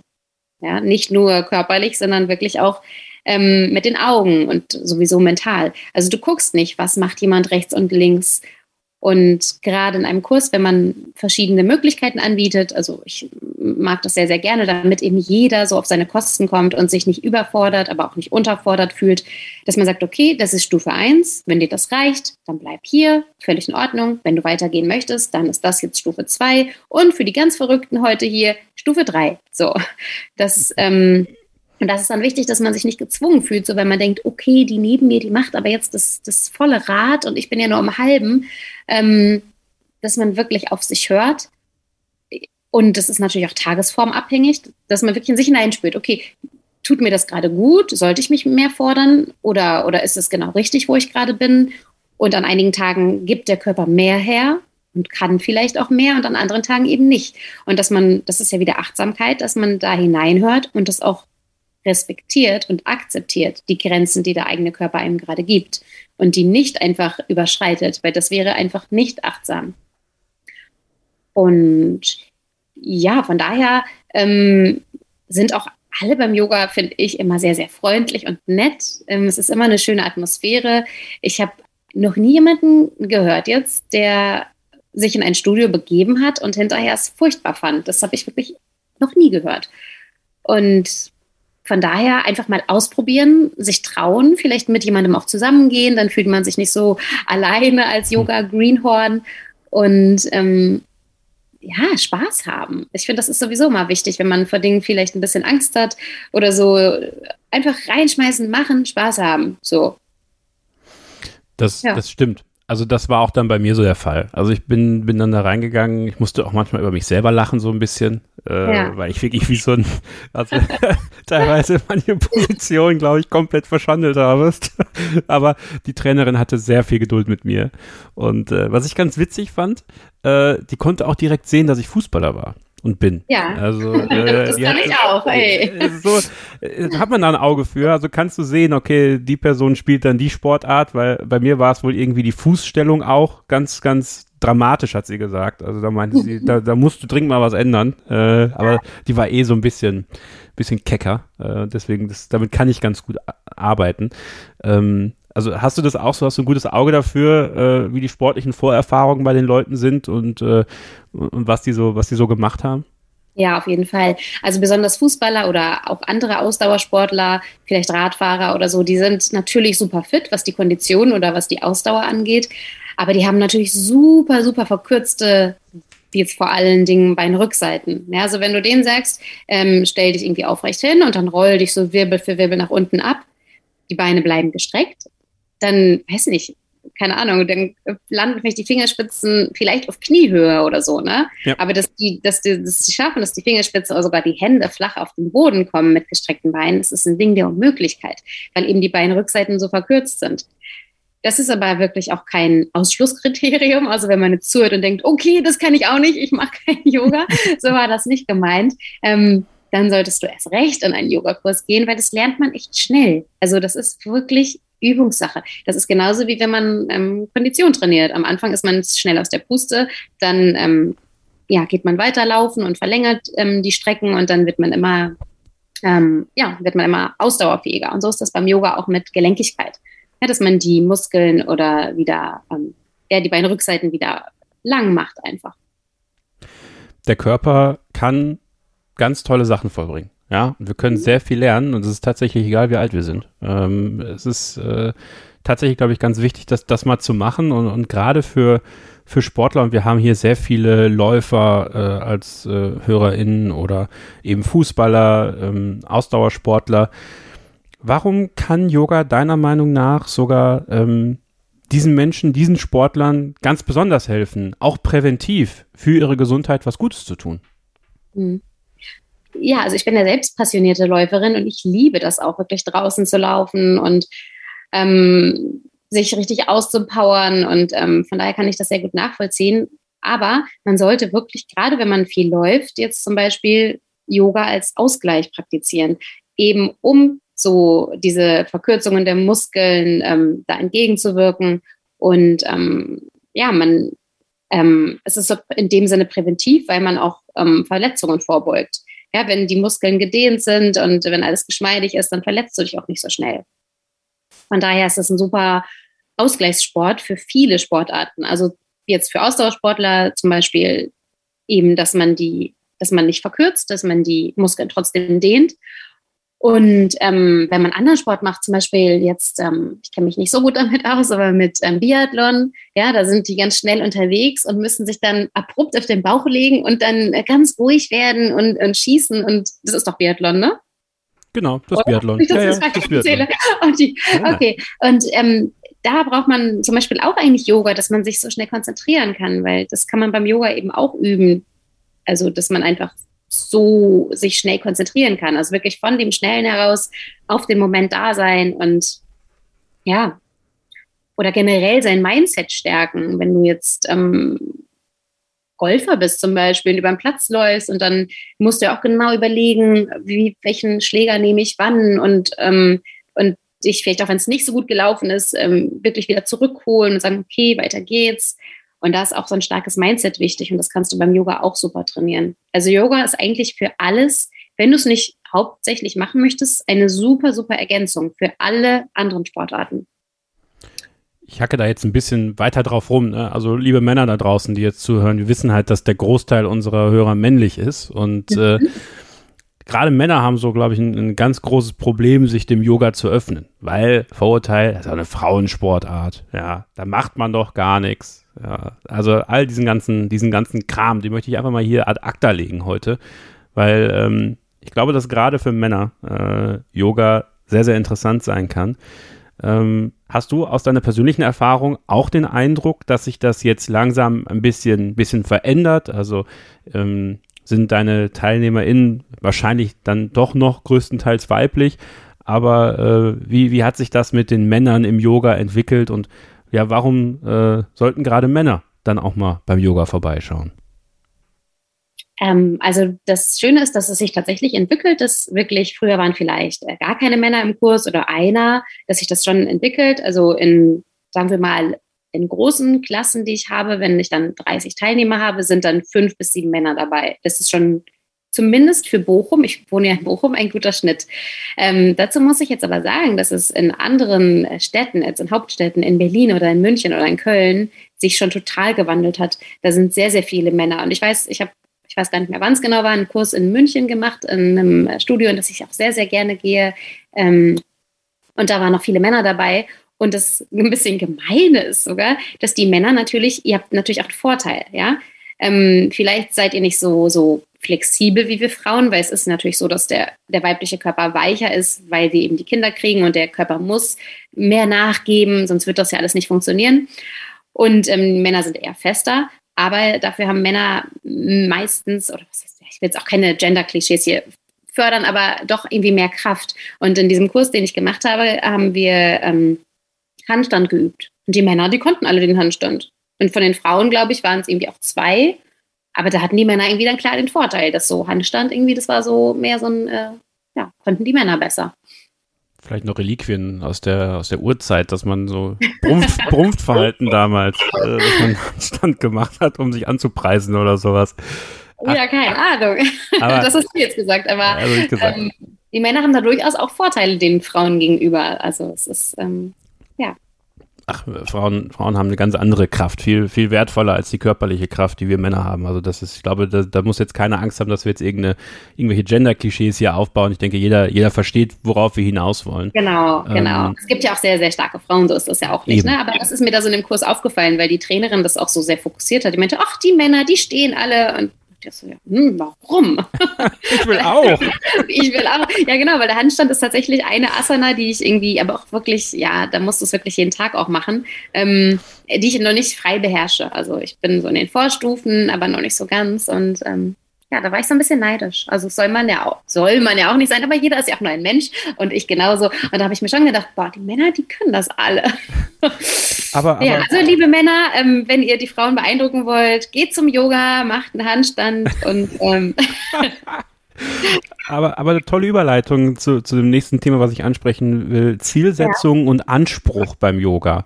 Ähm, was ich so wahrgenommen habe im, im Umgang mit Yoga ist, eigentlich soll man ja anspruchslos ähm, ankommen. Äh, also eben, du hast es ja auch schon erklärt, zu sich finden, ähm, die Balance finden. Aber nichtsdestotrotz, du hast jetzt gerade gesagt, äh, diese, diese, diese Handstand-Asana, da kommst du noch nicht von selbst rein. Das heißt, du hast dann durchaus dann doch dieses Ziel und diesen Anspruch vielleicht, das dann noch zu erreichen. Also wie funktionieren äh, Yoga, Zielsetzung und Anspruchsdenken so zusammen, deiner Meinung nach? Hm, also ja, es funktioniert so, dass man natürlich auch weiterkommen möchte. Also du möchtest dich weiterentwickeln, ja, sowohl persönlich als auch körperlich. Das ist jetzt auch nicht verwerflich. Ähm, wir haben ja vorhin gesagt, das hat nicht diesen Wettbewerbsgedanken. Ich will nicht besser sein als der und der oder die und die, aber ich möchte selber natürlich vorankommen und ich möchte und ich freue mich, wenn ich vielleicht die Vorbeuge im Sitzen ähm, auf einmal ja, so, so, so gut kann, dass ich da so reinfließe. Und am Anfang haben meine Beinrückseiten so gezogen und, und auf einmal, ach, ist es total soft und ich fühle mich da wohl drin. Dann freut man sich ja darüber. Ähm, und ja, also man sollte das einfach als natürlich, dass man sich weiterentwickeln möchte, sehen, aber immer seine eigenen Grenzen respektieren. Und auch ganz wichtig, wenn man zum Beispiel denkt, eine Sache schon gut konnte, aber an dem anderen Tag ist man einfach irgendwie, hat man schlecht geschlafen und man fühlt sich nicht so ganz wohl oder man war vielleicht erst erkältet, dass man dann auch sich nicht so pusht, sondern sagt, okay, das ist heute das, was mein Körper mir gibt und dafür bin ich dankbar. Und Dankbarkeit ist auch so ein ganz großes Feld beim Yoga. Ähm, dass man sich darüber freut, was gerade geht und nicht darüber ärgert, was eben gerade nicht geht. Und so schließt das eine das andere nicht aus. Also, dass man weiterkommen möchte, dass man gerne an sich arbeiten möchte, dass man vielleicht, ähm, ja, auch beim Meditieren ist es ja so am Anfang, ähm, ist man vielleicht unruhig und man schafft es nicht gut, da ruhig zu sitzen und äh, die Gedanken einfach mal abzuschalten. Und je öfter man das macht, desto leichter fällt es einem und dann freut man sich auch darüber, so dass man wirklich auf einmal da so gelassen sitzt und fast traurig ist, wenn man aufhören muss, weil man zur Schule muss, ein Kind abholen oder was auch immer. Ja, also man, dass man Fortschritte einfach auch macht. Das ist ja in der Natur der Menschen auch. Wir wollen ja weiterkommen. So. Das stimmt. Wenn, wenn jetzt jemand zuhört und einen stressigen Büroalltag zum Beispiel hat oder jetzt im Homeoffice sitzt, gibt es Yoga-Übungen, die du empfehlen würdest, zu Hause zu machen? Also so während vielleicht ne, beim Homeoffice ist das schön, das guckt ja nicht immer der Chef drauf, was man gerade macht. Oder selbst bei der, äh, bei der Arbeit kann man ja aktive Pausen machen äh, und, und was machen. Und ich weiß ja, äh, du ähm, hast auch äh, ja etwas zum Thema Business Yoga auf deiner, auf deiner Webseite, die wir natürlich auch verlinken werden. Ähm, aber jetzt, wenn wir gerade hier zusammen sprechen, ähm, was, was empfiehlst du da?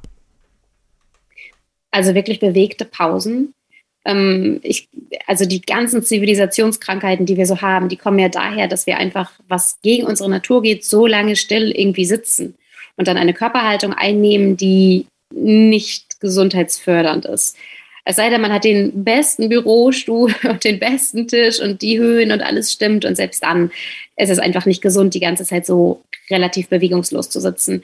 Ähm, also wirklich bewegte Pausen machen, ähm, ja, wenn man äh, merkt, man ist gestresst, also fangen wir jetzt mal an mit dem Mentalen, du merkst, du bist gestresst, irgendwie du hast ein Meeting nach dem anderen und merkst, du atmest nicht mehr, deine Atmung ist flach, dann einfach wirklich mal die Fenster weit aufreißen, dich aufs, ans offene Fenster stellen, ganz tief durch die Nase einatmen, durch den Mund ausatmen, wirklich das irgendwie drei bis fünf Minuten machen. Da merkt man sofort, dass man entspannter wird und sich wieder beruhigt und dann auch wieder Kraft und Energie hat.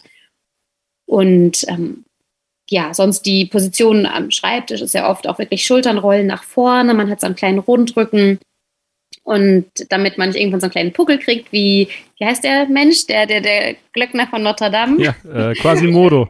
genau. Ist es auch ganz wichtig, dass man einfach dagegen arbeitet, ja, dass man ähm, die Nackenmuskulatur dehnt. Das kann man zum Beispiel ganz toll machen, indem man einfach das eine Ohr zur Schulter sinken lässt und dann hast du die Dehnung auf der anderen Seite die man verstärken kann, indem man dann die freie Hand auch noch flext, also die, die Finger, das Handgelenk so anwinkelt. Ähm, und dann wirklich immer hineinatmet. Also das ist beim Yoga natürlich ganz wichtig. Immer die Atmung ist so der Chef und die Bewegung kommt dazu. Und ähm, ja, Brustkorb öffnen. Also man kann zum Beispiel, ist eine Übung, die ich auch sehr gerne mag, wenn du einatmest und dann einfach die Arme ähm, über die Seiten nach hinten ziehst, sodass du die Schulterblätter zusammenziehst, so ziemlich eng und ähm, die Schultern aber selbst tief lässt und dann mit der Ausatmung nach vorne kommst, den Rücken rundest und so, dass die Handrücken sich vorne berühren und du das Kinn zum Brustbein ziehst und den Bauchnabel nach innen. Also diese Gegenbewegung zwischen so ganz weit öffnen, Brustkorb öffnen und dann äh, runden. Ja, diese Wechselspiele. Also sowas kann man super am Schreibtisch machen. Das sieht keiner. Das ist, äh, beziehungsweise, und wenn, ist das jetzt nicht schlimm, glaube ich. Ähm, ja, sowas kann man gut machen. Ich habe es jetzt gerade, während du das erklärt hast, gemacht. Ja? Das war tatsächlich ganz gut. Also ich, ich, hab gestern, ich war gestern auch im Fitnessstudio und habe den Rücken trainiert und das tat jetzt ja. gerade sehr, sehr gut. Ja. Sehr schön. Ach, guck mal, direkt mal so eine kleine Yoga. kleine Mini-Session. Ja, genau, sehr schön. Ähm, woran erkenne ich ein gutes Yoga-Studio? Oder woran erkenne ich eine gute Yogatrainerin, einen guten Yogatrainer? Worauf, worauf sollte man achten, damit man sich wirklich wohlfühlt und damit man, damit man auch ein gutes Yoga machen kann? Auf dein Bauchgefühl. Weil du sagst ja gerade, damit man sich wohlfühlt. Wenn du da reinkommst und du fühlst dich nicht wohl, es ist kalt, der Raum ist komisch, die Leute sind komisch, deine Yogalehrerin oder dein Yogalehrer sind dir irgendwie auch nicht sympathisch du magst die Stimme nicht. Also bei mir ist Stimme so ganz, ganz ausschlaggebend. Ähm, ja, dann, dann, dann ruhig drauf hören und sagen, okay, ich probiere das nächste, dann ist das halt nichts für dich. So. Ähm, jetzt Kriterien, ich würde jetzt gar nicht sagen, jemand muss so eine lange Ausbildung gehabt haben oder weil ehrlich gesagt, das meiste, was ich so gelernt habe, habe ich selbst beim Unterrichten gelernt. Also klar, du lernst in der Ausbildung die Basics, die, die Theorie und natürlich so die ersten Schritte, aber das, das meiste lernst du wirklich, wenn du unterrichtest. Und wenn du selbst, das mache ich super, super gerne, ähm, zu guten Lehrern gehst, auch jetzt immer noch, ähm, und da Kurse mitmachst. Weil man lernt ja nie aus. Und dann hörst du immer neue Dinge oder, oder denkst, ach, die Kombi habe ich noch nie gemacht, total cool, die mache ich jetzt auch mal in meinen Kursen. Also wirklich offen bleibst und äh, Lust hast, äh, genau, was Neues auszuprobieren. Ähm, ja, und in dem Sinne, ich finde auch ein guter Yogalehrer ist jemand, der dich da abholt, wo du gerade stehst. Der dir immer vermittelt, das ist alles in Ordnung, was du gerade machst. So. Und wo du nicht das Gefühl hast, du musst irgendwie mehr machen oder jemand achtet nicht auf dich.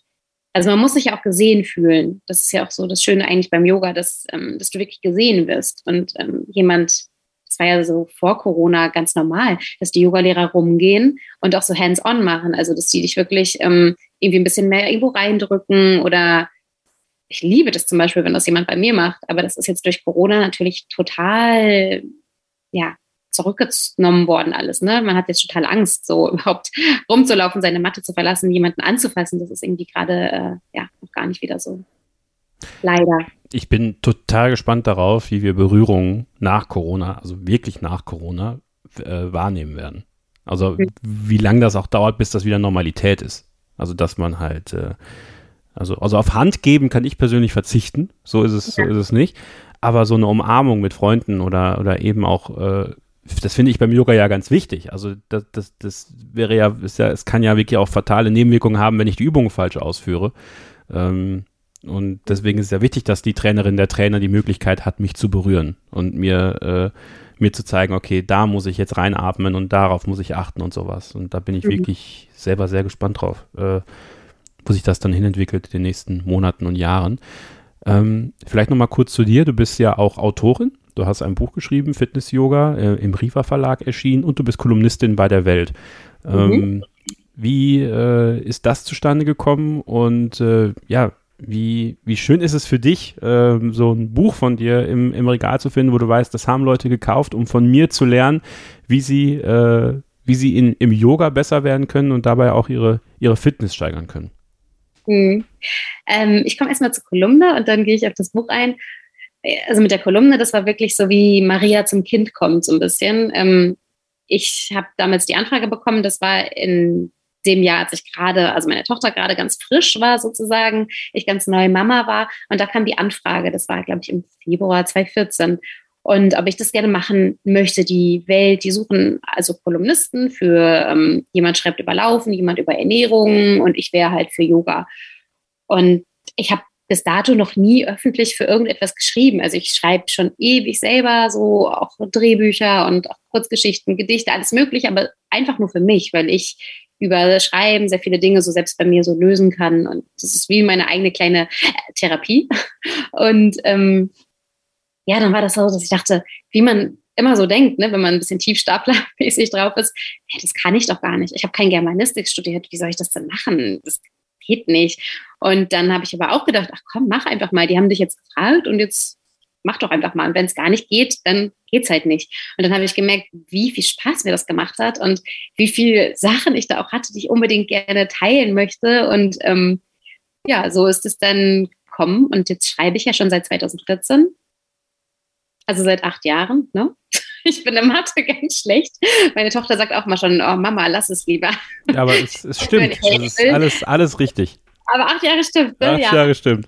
Ähm, das ist so eine Konstante in meinem Leben und mein Leben ist nicht sehr konstant gelaufen irgendwie in den letzten acht Jahren. Und das ist aber eine Sache, die immer konstant ist. Und darüber freue ich mich natürlich sehr, sehr, sehr. Und dass es auch immer noch Dinge gibt, die man sagen kann oder schreiben kann über Yoga. Also das ist irgendwie wie eine, wie, ähm, du kennst bestimmt Harry Potter, ne? Mhm. Wie, Hem nein? Doch, klar. Doch, ich, dachte, nee. Doch, doch, doch. doch. ähm, ja, Hermine, die hat doch ihren, ihre Tasche und da geht doch so viel rein. Ja. Ne? So, das ist unerschöpflich. Ja. Und ähm, das ist so ein bisschen wie mit Yoga. Also da nur andersrum, da kann ich immer mehr rausholen. Also das ist irgendwie, das ist nie leer, diese Yoga-Schatztruhe. Ja. Und das Buch? Und das Buch? Ja, genau, das war, hat mich auch total gefreut. Da kam, wie gesagt, die, ich habe das nicht, ich hatte immer so den Wunsch, dass ich das gerne mal machen würde, aber habe das noch nicht selbst, bin das noch nicht so selbst angegangen. Und dann kam eben der Rieber Verlag auf mich zu und hat mich ähm, direkt gefragt, ob ich äh, Lust dazu hätte. Und ähm, hatte ich natürlich. Habe aber auch wieder gedacht, oh Gott, kann ich das denn? Ein ganzes Buch? Ähm, ja, aber dann ist das halt entstanden. Und ähm, ja, natürlich ist das schön, ne, wenn man das irgendwie ähm, dann im Geschäft sieht und äh, Leute es kaufen oder signiert haben möchten. Äh, ja, das ist, das ist schon schön so. Auch da muss man wieder sagen, ein Beispiel von einfach mal machen. Einfach mal machen äh, und, und da kann sich was richtig Tolles draus ergeben. Äh, macht deine Tochter eigentlich auch schon Yoga mit dir? Nein, leider gar Nein. nicht. Die findet es super langweilig. Ähm, die mag das, also ich glaube, das ist ja manchmal genau das, was die Eltern machen. Entweder macht man das auch oder man verpönt es. Und sie ist gerade eher so zweiter Fall. Ähm, sie findet es langweilig und ähm, als sie ganz klein war, oder was heißt ganz klein, so drei, vier, da hat sie dann immer irgendwie ein bisschen mitgemacht und sich irgendwelche Asanas ausgedacht, ne, irgendwelche Verrenkungen und gesagt, Mama, guck mal, ich mach die Biene. und ähm, ja, nee, aber mittlerweile irgendwie so, nee, findet sie, findet sie langweilig. Ich wollte sie auch mal zum Kinder-Yoga irgendwie anmelden vielleicht und so, aber nee, da die, die geht reiten und ähm, ja, macht Ballett. Also, Yoga ist noch nicht so bei ihr angekommen. Kommt sie Aber wobei, also wenn wir jetzt wieder sagen, Yoga ist ja nicht nur das, was du auf der Matte machst, sondern auch was du sonst in deinem Leben tust. Da ist sie manchmal mehr Yogi als ich, weil sie wirklich ähm, so so tierlieb ist einfach zum Beispiel und ähm, ja, viele Dinge, die ich mache, die ich aber irgendwie gelesen oder gehört oder gelernt habe, macht sie einfach von sich aus. Also zum Beispiel habe ich mir angewöhnt zu visualisieren. Also ich meditiere, da gibt es ja verschiedene Möglichkeiten, wie man das machen kann. Und ich äh, visualisiere ganz viel. Also ich stelle mir wirklich besonders äh, ja, seit Anfang des Jahres mein Leben vor, wie es nicht schöner werden könnte. Also ich stelle mir die tollsten Dinge vor, die mir passieren und wirklich ähm, the sky is the limit. Ja, also äh, die krassesten Sachen, wo du jetzt sagst, okay, das ist ja total abgefahren, aber je krasser, desto besser irgendwie, ne? Hm. Und ähm, dann hat sie mich mal gefragt, Mama, was machst du eigentlich? Und dann habe ich gesagt, ja, ich visualisiere. Gesagt, was ist das? Und dann habe ich das erklärt und dann hat sie gesagt, ach, das mache ich ja auch schon. Ähm, sie hat sich irgendwie angewöhnt, dass sie bei uns irgendwie vorm Schlafen auf dem Bett sich immer so hin und her schmeißt. Und dabei hat sie mir dann erzählt, stellt sie sich vor, wie sie mit unserem zukünftigen Hund tobt. Wir bekommen nämlich jetzt bald einen Hund und ähm, sie freut sich so mega darauf. Und dann hat sie gesagt, ach, dann visualisiere ich ja auch schon. Was holt ihr für einen Hund? ähm, ein äh, Golden Retriever. Schön, schön. Ja. Sehr schön. Ja. Ach, Sarah, es hat mir sehr, sehr viel Freude gemacht. Äh, und da ich weiß, dass du deine Tochter gleich auch abholen möchtest, äh, würde ich dich mit der Abschlussfrage gerne dann entlassen. Und zwar ist Dankbarkeit. Und das ist ja, ne, passt ganz toll zu unserem Yoga-Thema heute. Ähm, ein ganz wichtiges für mich. Und ich frage immer, äh, wenn ich die Interviews mache hier, äh, meine Gäste nach drei Sachen in ihrem Leben, äh, was gerade so ist, äh, wofür sie dankbar sind. Was sind drei Sachen bei dir, für die du dankbar bist? Ja, ähm, kann ich ziemlich schnell sagen, weil das tatsächlich gerade auch in meinem Umkreis eine, eine sehr, sehr große Rolle spielt. Also ich bin einfach jeden Morgen dankbar dafür, dass ähm, meine Tochter und ich gesund sind. Weil einfach Gesundheit etwas ist, was du mit keinem Geld der Welt dir kaufen kannst. Und meistens ist es so, dass man erst merkt, wie wichtig es ist, wenn man eben nicht mehr gesund ist. Also auf jeden Fall Gesundheit. Und das stellt auch alles andere in den Schatten. Also egal, was sonst passiert, finde ich einfach gesund sein ist das Aller, Allerwichtigste. Das ist also auf jeden Fall Platz eins. Ähm, dann bin ich auch wirklich total dankbar für unser Zuhause. Ähm, ich bin diverse Male in meinem Leben schon umgezogen, manchmal freiwillig, manchmal unfreiwillig und ähm, finde es ganz stressig, immer Kisten packen und äh, wieder auspacken und so viel tragen und, und ja, ich finde es ganz wichtig, ein Zuhause zu haben. Selbst wenn ich sehr, sehr gerne unterwegs bin, jedes Mal, wenn wir nach Hause kommen und ich hier die Tür aufschließe, dann atme ich ein und aus und habe ein Lächeln im Gesicht und freue mich, hier reinzukommen, ähm, weil wir wirklich sehr, sehr schön wohnen und auch einen schönen großen Garten haben, wo unsere Häschen hoppeln können und liebe, liebe Nachbarn, also die wirklich Freunde geworden sind. Und da bin ich auch jeden Morgen für dankbar, einfach, dass ich, dass wir es so schön haben, was auch nicht selbstverständlich ist. Und dann bin ich dankbar, dass ich die Dinge machen darf, die ich liebe.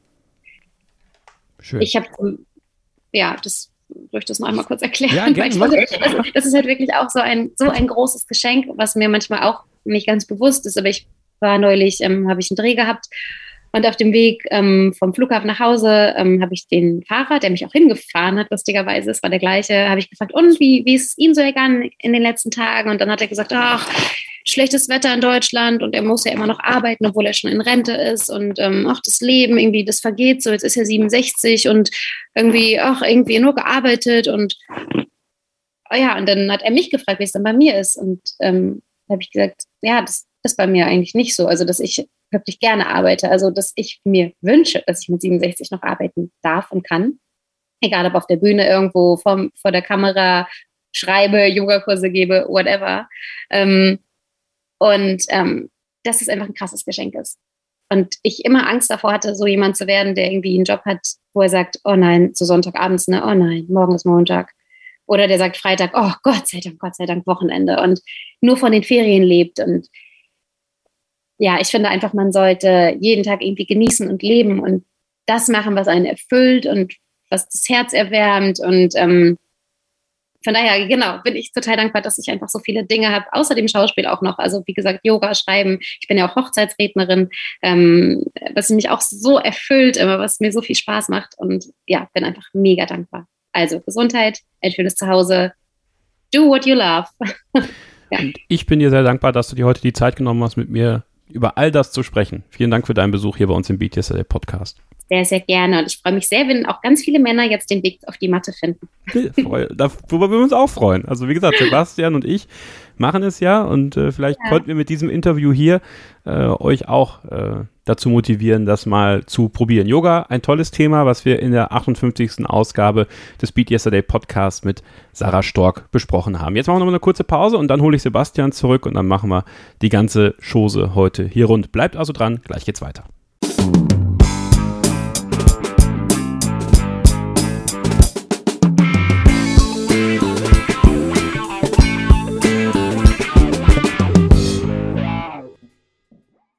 Beat Yesterday Podcast, Ausgabe 58. Sarah Stork war das. Ein ganz, ganz tolles Gespräch, Kevin, das ich mit äh, Mr. Spock-Ohren verfolgt habe.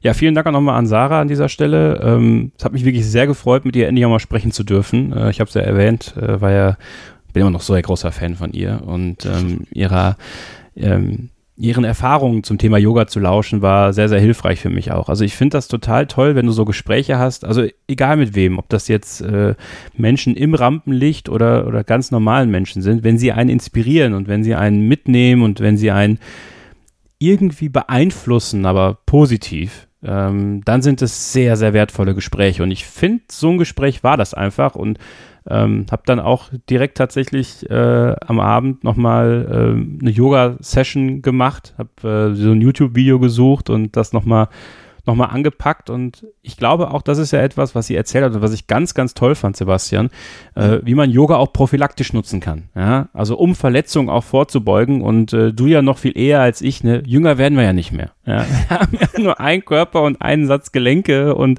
und Flexibil Flexibilität und, und du hast ja auch deine, deine beiden Mädels, ne? mit denen möchtest du ja auch wirklich, wirklich viel machen. Und jetzt heute zum Beispiel hast du Rückenschmerzen. Yoga kann dir da vielleicht auch perspektivisch helfen. Ja, tatsächlich. Ganz blöd. Nicht beim Training, sondern nach dem Training. Ich bin wieder kalt geworden, wollte ein Blatt aufheben. Wir hatten vorher schon drüber gesprochen im ähm, Vorgespräch vor dem Podcast. Und keine Ahnung, du, du ziehst irgendwie beim Kreuzheben, bei den Deadlifts 140 Kilo ohne Problem ein paar Mal hoch und danach, halbe Stunde später, bist du kalt, dir fällt ein Blatt runter und du willst es aufheben und dann machst du und du denkst, oh, das war jetzt nicht gut.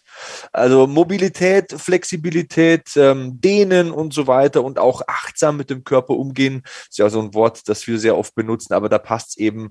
Das ist sehr wichtig, denn man kann nicht immer nur draufhauen und Wachstum anregen, sondern man muss auch was für die Balance tun, für die Beweglichkeit und so weiter. Und äh, ja, du hast ja gesagt, Gespräche mit Menschen, die einen motivieren und inspirieren. Es gibt ja auch Gespräche, die einen runterziehen mit Menschen, so ist es ja nicht. Das aber so. das war hier auf jeden Fall mal nicht der Fall. Ähm, Fanboy Kevin hat, sich da, hat sich da äh, einen kleinen Traum äh, erfüllt, aber das hast du wirklich gut gemacht. Ich habe gern zugehört und Sarah hat so viele Dinge erzählt. Ähm, ich weiß gar nicht, wo ich ansetzen soll. Hier vielleicht. Ähm, sie hat erzählt im Interview, das hat sich irgendwie bei mir, also Wortspiel ist unbeabsichtigt, eingebrannt, dass ihr äh, Elternhaus abgebrannt ist und wie das ihr Leben verändert hat. Ähm, da habe ich mich irgendwie ganz eigenartig äh, fast schon ertappt gefühlt, denn bei uns gab es im Familienkreis in der vergangenen Woche auch so eine Schrecksekunde. Ähm, die Scheune vor dem Haus meiner Schwiegereltern, die ist so 13 Meter lang und würde mal sagen, gut vier Meter breit. Die hat plötzlich nachts lichterloh gebrannt und musste dann von gut 30 Einsatzkräften gelöscht werden. Äh, ist total krass, so einen richtigen Brand mitzuerleben. Also diese extreme Hitze, die Rauchentwicklung, brennende Balken, die, Fensterscheiben vom Nebengebäude, das ist so, würde man sagen, vier, fünf Meter weg, also das Haus, die sind geplatzt, weil es so verdammt heiß war. Und zum Glück hat an diesen Tagen starker Westwind geweht, der die Flammen vom Haus ferngehalten hat knapp zwei Tage vorher, da hatten wir Ostwind und ja, dann hätte wohl auch das Haus innerhalb von ein paar Minuten vorher gefangen. Und wenn man da nicht schnell wach wird, äh, kann das durchaus böse enden. Und äh, da fand ich die Worte von Sarah ehrlich gesagt ziemlich gut, weil sie hat ja das Ganze mit äh, dem Thema Dankbarkeit abgeschlossen. Das war ja deine letzte Frage. Sie hat da zum einen gesagt, äh, sie ist dankbar, dass äh, ihre Tochter und sie gesund sind man merkt es meistens erst, wenn man nicht gesund ist und oder wenn jemand nicht mehr da ist. Und dann hat sie gesagt, ich bin dankbar für mein Zuhause. Das kann ich echt krass unterstreichen. Ähm, sie hat gesagt, ich bin diverse Male umgezogen und sie hat Kisten gepackt und so ein Zuhause zu haben, so eine Oase, in der man sich wohlfühlt, das ist so wichtig. Und äh, das Dritte, was sie gesagt hat, da kann ich mich auch super identifizieren. Sie hat gesagt, ich bin dankbar, dass ich die Dinge machen darf, die ich liebe. Und wenn ich bis 67 arbeiten darf, dann wäre das super, dann wäre das ein Traum für sie ich finde, das ist eine ganz, ganz tolle Einstellung.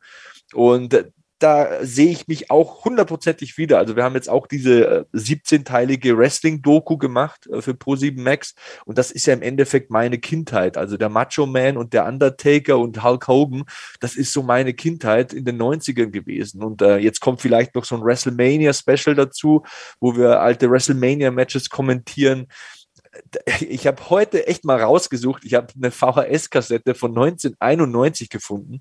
Ich glaube, wenn ich noch einen VHS-Rekorder hätte, dann wäre das Bild einfach total unansehnlich. Ich denke, das Ding habe ich 200 Mal gesehen in meinem Leben. Also das machen zu dürfen, was man liebt und was man immer gerne gemacht hat, das ist echt was ganz, ganz Tolles. Und das ist nicht selbstverständlich. Dafür muss man dankbar sein. Und ich fand das sehr, sehr sympathisch, was sie da gesagt hat. Also hundertprozentig unterstreiche ich das. Ich sehe mich da absolut wieder in der Frau. Und danke an Sie, falls Sie das hört, für dieses tolle Interview. Ich konnte da echt so meine Anker setzen und mir denken, ja, ey, cool. Und äh, das mit Yoga muss ich auch wieder ähm, stärker angreifen, nicht so vernachlässigen, denn äh, scheint eine gute Sache zu sein und scheint der Ausgeglichenheit von diesem Menschen, äh, Sarah Stork, ja sehr zuträglich zu sein. Ja, und wenn ihr wissen wollt, ob Sebastian Hackel wieder Yoga macht, dann empfehlen wir euch die Garmin Connect App. Äh, dort könnt ihr uns beide nämlich suchen, Sebastian Hackel oder mich, Kevin Scheuren. Ja, dann können wir da in Kontakt treten, beziehungsweise uns verbinden und dann gegenseitig unsere Trainingserfolge mal austauschen, beziehungsweise einfach mal zeigen, was wir, was wir so machen. Und unsere äh, Garmin-Uhren tracken das Ganze natürlich und dann laden wir das auch da hoch. Und äh, ja, können wir uns ja mal vielleicht auch eine kleine Challenge im Sommer mal liefern, Sebastian und ich, wenn, wenn ich dann meine 12 Kilo auf der äh, auf der, beim Bankdrücken hinbekomme. die Uhr zählt ja nur die Wiederholungen. Ja, also, genau. Das muss ich übrigens noch einstellen. Du hast das alles ja so, ähm, du, bei dir, wenn du dein Krafttraining machst, mir ist das aufgefallen, ne? du hast alles so ganz fein säuberlich eingestellt. Wie kann ich das denn machen, dass das bei mir auch so toll aussieht wie bei dir? du, du gehst halt auf Krafttraining. Ähm, bei, ich muss selber schauen. Ich gehe auf Krafttraining. Also in der App jetzt, ja? Genau. Okay. Ähm, ja, du synchronisierst sie halt mit deiner Uhr. Ne? Du gehst bei deiner Uhr auf Krafttraining und ähm, wenn du Satzpausen machst, dann äh, drückst du den äh, Stopp-Button und wenn das Training beendet ist, äh, stoppst du das ganze Training und ähm, eine gute Uhr, also eine Garmin-Uhr, erkennt ja die Bewegungen. Also die Uhr erkennt Bankdrücken, sie Ach so. erkennt Schulterdrücken, sie erkennt Kreuzheben, sie erkennt Kniebeugen. Ja, ist echt, echt heftig. Also Ach.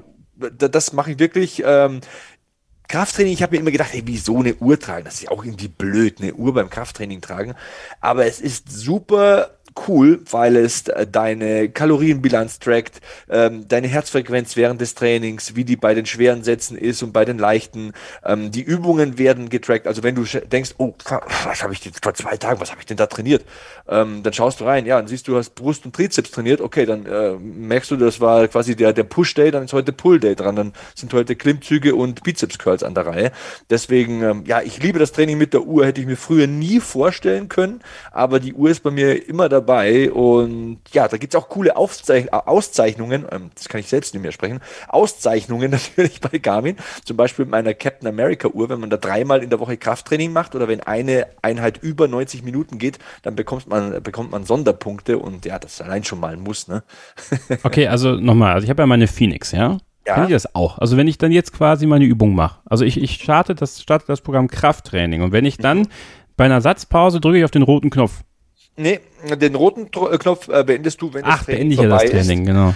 Ähm, der, bei mir ist es bei meiner Mark ist es der Knopf darunter, also auf ah. der rechten Seite unten. Ja. Da kann ich die äh, Satzpausen äh, reindrücken und wenn ich den nächsten Satz mache, drücke ich vorher wieder drauf. Und ja, Ach. da zeichnet es mir alles auf und da kann ich dann genau dann nachher schauen, wie ist der Puls rauf und runter gegangen, wie viele Kalorien habe ich verbrannt, welche Übungen habe ich gemacht ein paar Tage später, wenn ich irgendwie, keine Ahnung, mein äh, ich habe so ein, so ein Gym Journal, also so ein, so ein Buch, das ich immer mitnehme und wenn ich irgendwie unterwegs bin, ich habe das Buch zu Hause gelassen und ich weiß nicht mehr, was ich zuletzt gemacht habe, dann ist das eben in der App gespeichert.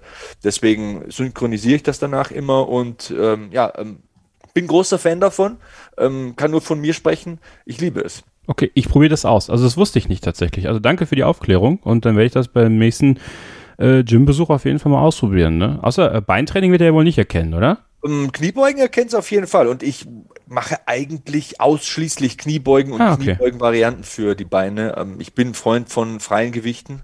Das war jetzt einfach auch nochmal extremer während äh, dieser ganzen Pandemie, weil ich da mit dem Zeug zurechtkommen musste, das ich zu Hause hatte. Ja. Und das ist irgendwie so zu einer Routine geworden. Genauso wie die Uhr tatsächlich, also nenn mich ein Freak, keine Ahnung, kann jeder sehen, wie er will, aber ich trage die Uhr zum Beispiel zum Schlafen, weil ähm, mir Schlaf sehr wichtig ist, weil das immer so der Punkt ist bei meinem ganzen Trainings- und Lifestyle-Konstrukt, den ich am schlechtesten erfülle, weil ich dann eher mal eine Stunde zu viel arbeite oder immer früh aufstehen muss. Und ähm, ja, das ist immer nicht so ideal wie die anderen Punkte. Also ich trinke keinen Alkohol, ich rauche nicht, ich kann auch in einer stressigen Woche dreimal Sport machen. Aber Schlaf ist bei mir immer kritisch und damit steht und fällt auch vieles andere. Ich bin dann grantig, wie wir Bayern sagen, und im Zwischenmenschlichen dann manchmal einfach dann auch schnell genervt und äh, gehe dann so in meinen Tunnel, weil ich die Nervenreserven nicht habe, so möchte ich es mal ausdrücken. Und ähm, wo du sagst, da gibt es übrigens auch, es klingt jetzt so, als würden wir jetzt super Werbung machen, aber es ist wirklich überhaupt nicht. Auf BeatYesterday.org, auf unserem Lifestyle-Magazin, gibt es momentan echt coole Artikel zum Thema Schlaf. Also der letzte, den ich gelesen habe, war mit wenigen Regeln zu einem besseren Leben. Also wie kann man mit ein paar Schlafregeln quasi sein ganzes Leben besser machen? Da sind echt gute Dinge dabei. Lest das mal.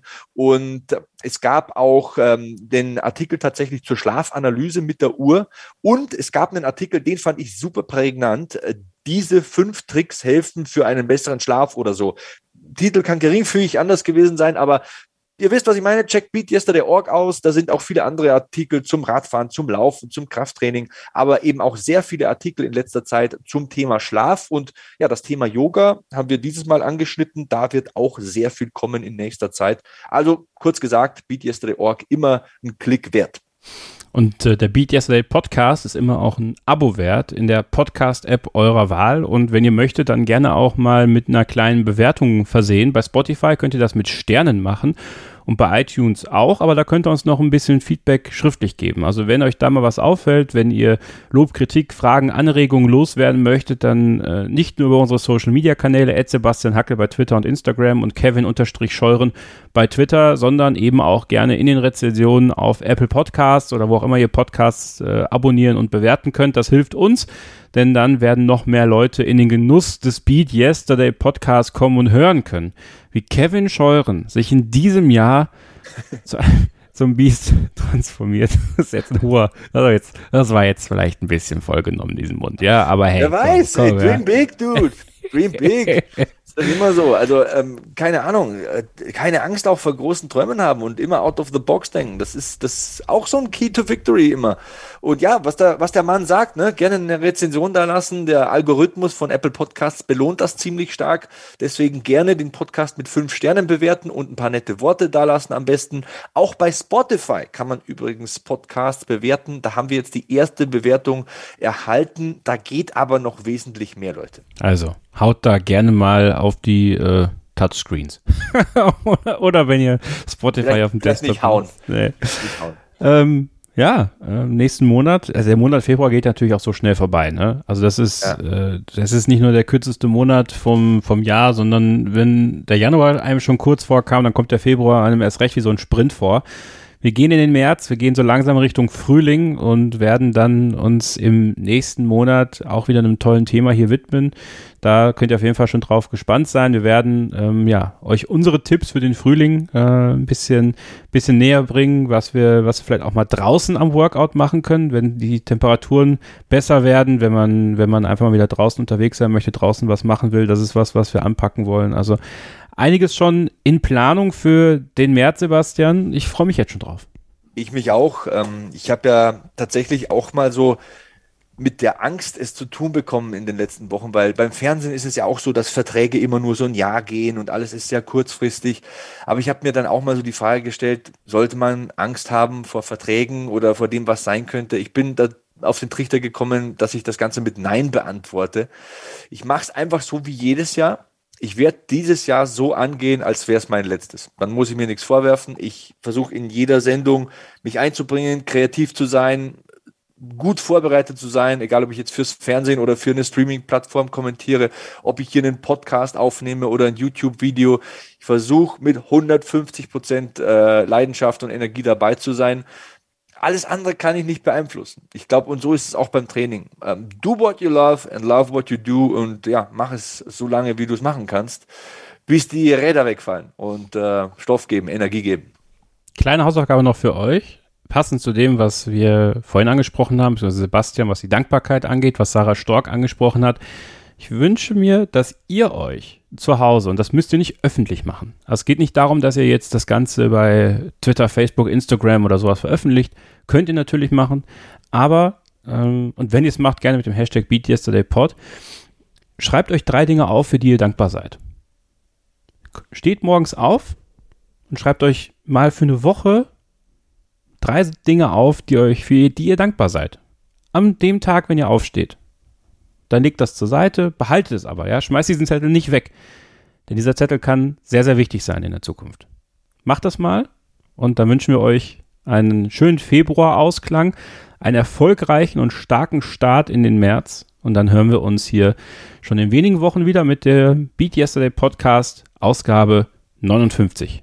Stay hungry, stay positive and beat yesterday.